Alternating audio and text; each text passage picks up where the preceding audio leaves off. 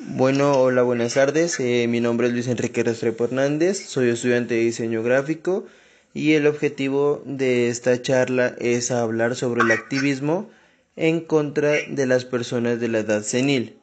¿Cuál es su nombre? Ay, Adriana Solarte López. ¿A qué se dedica? Eh, trabajo como referente del Sistema Nacional de Bienestar Familiar eh, para el Centro Zonal Pasto 1 de ICBF. ¿Cuál es su opinión respecto al maltrato hacia las personas de la tercera edad?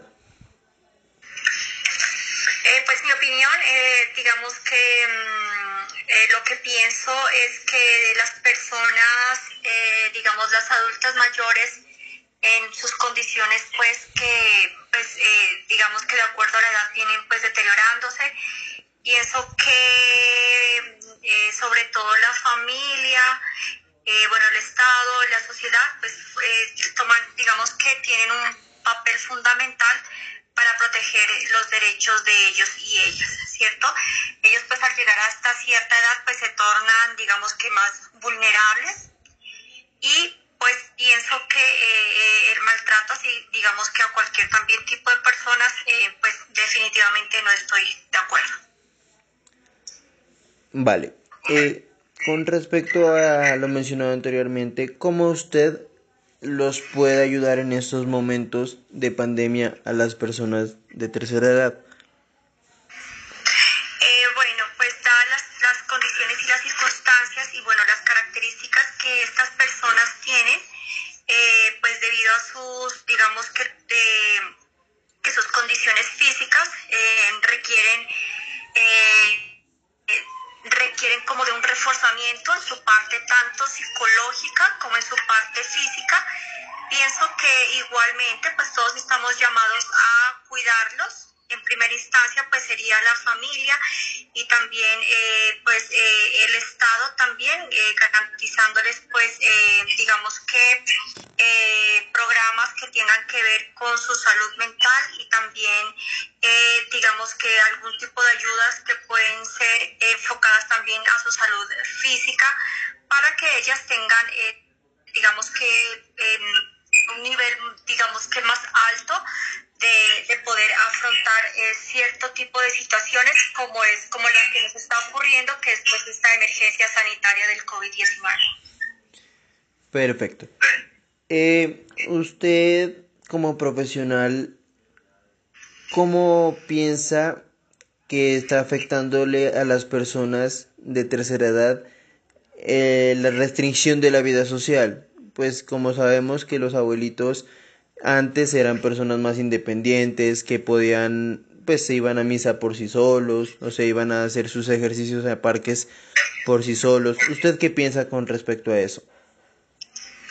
Bueno, eh, de alguna manera, pues eh, digamos que estamos cuidados a proteger este curso de vida, como es, la, es las, eh, las, los, las, personas adultas mayores, pero sí pienso pues que les ha afectado mucho, porque pues lo he vivido de cerca con personas que de, de mi círculo más cercano, de mi familia, y pienso que esto a ellas pues sí les ha afectado mucho en su parte psicológica, pero pienso que eh, se podrían diseñar estrategias para eh, poder atenderlos, ¿cierto? En, digamos que en las, en, en, en las partes de afuera, eh, lo que significa pues que también la corresponsabilidad de todos, eh, vuelvo y insisto, especialmente la de, la de la familia, pues juega un papel fundamental y eh, lo que necesitamos es poder estar informados para ver cómo podemos, cómo debemos proceder con esta con este con, con las con las personas adultos mayores no si necesitamos digamos como que más orientaciones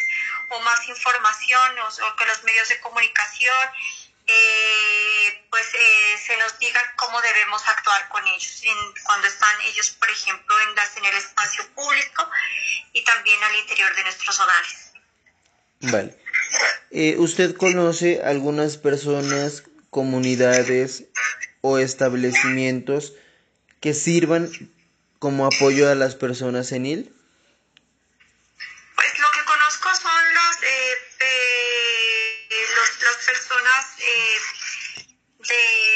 universidades, oficinas de, de, las administraciones y de las alcaldías y de los departamentos eh, pues que hacen trabajo con ellos, ¿no? Las personas que pues se reúnen en los parques, reúnen a, los, a, estos grupos de personas y pues les hacen actividades físicas. ¿Usted cómo cree que podemos hacer una campaña preventiva al maltrato a la edad senil? Eh, bueno, definitivamente pues los medios de comunicación juegan un papel pues fundamental en esto, eh, lo que significa que es que eh, nosotros pues, tengamos, digamos que información y comunicación, no sé, pues digamos que la televisión, que es lo que uno más ve, es, poder organizar, sí, como mensajes que de verdad sensibilicen a la población y también eh, pues el sector yo creo que el sector justicia pues también digamos que cobra una especial relevancia porque bueno el maltrato en cualquiera de sus de sus de sus esferas ya puede ser pues, con la, contra la mujer contra los niños contra los adultos mayores pues digamos que tiene que operar no también necesitamos como esa información de las rutas de lo que uno como ciudadano puede hacer cuando mire eh, de pronto una situación de maltrato a las personas adultas mayores. Vale. Eh, em, usted tiene personas a su alrededor que son de tercera edad. Sí, la tengo en mi casa, mi mamá. Exacto. Entonces, ¿cómo usted cree que puede brindarles recreación a ellos después del encierro que están pasando hoy en día o del maltrato emocional que se está viviendo? Pues sí, yo creo que, que, el Estado debería propiciar, digamos, como estrategias eh, em, que se puedan realizar, no sé, de pronto la, lo que se viene dando con las diferentes universidades que tienen en sus sistemas pues, de estudios de la recreación, yo creo que las alcaldías también deberían implementar como que estrategias para que ellos ya después de que termine esta pandemia puedan eh, eh pues, digamos que puedan hacer socializaciones en grupo porque ellos lo que necesitan es pues digamos que compañía y estar activos. Y por último, ¿usted qué mensaje les daría a las personas para que cuidemos de estas personas?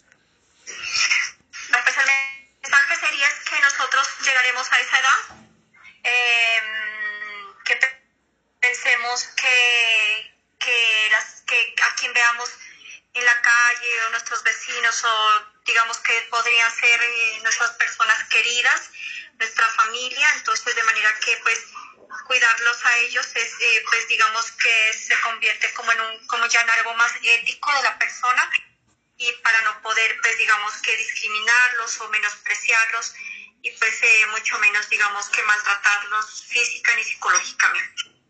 Vale, entonces sería solo eso